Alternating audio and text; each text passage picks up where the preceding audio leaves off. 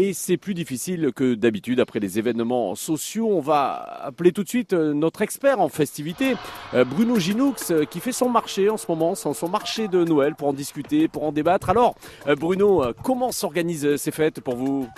On va faire péter le portefeuille, Laurent le SMIC a été augmenté de 100 euros. On va se payer de la jolie vaisselle pour Noël. Enfin bon, si on prend le même fournisseur que le président, avec 100 euros, on peut juste se payer une fourchette. Mais comme ça, l'an prochain, on aura le service complet. Non, mais c'est sûr hein, qu'il va falloir revoir nos ambitions à la baisse.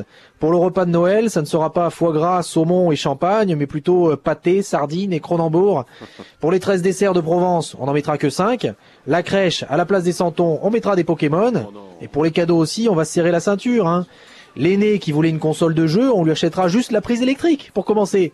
Et la petite qui voulait un lapin, ça ferait une bouche de plus à nourrir à la maison, c'est pas possible. Alors on lui mettra quand même la cage et à l'intérieur on mettra juste une carotte. Oui, une carotte, euh, c'est original ça pour Noël.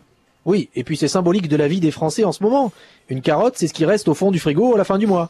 Et c'est cette même carotte que le gouvernement essaye de nous mettre bien profond dans le... Oh, oh c'est bon, on a, compris Bruno, merci beaucoup. Mais c'est là qu'on peut s'estimer heureux de traverser cette crise en hiver, Laurent. Et, pourquoi ça? Eh bien, en été, c'est un melon qui reste au fond du frigo. Bon, eh bien, on vous souhaite quand même de bonnes fêtes. Oui, et une bonne digestion surtout.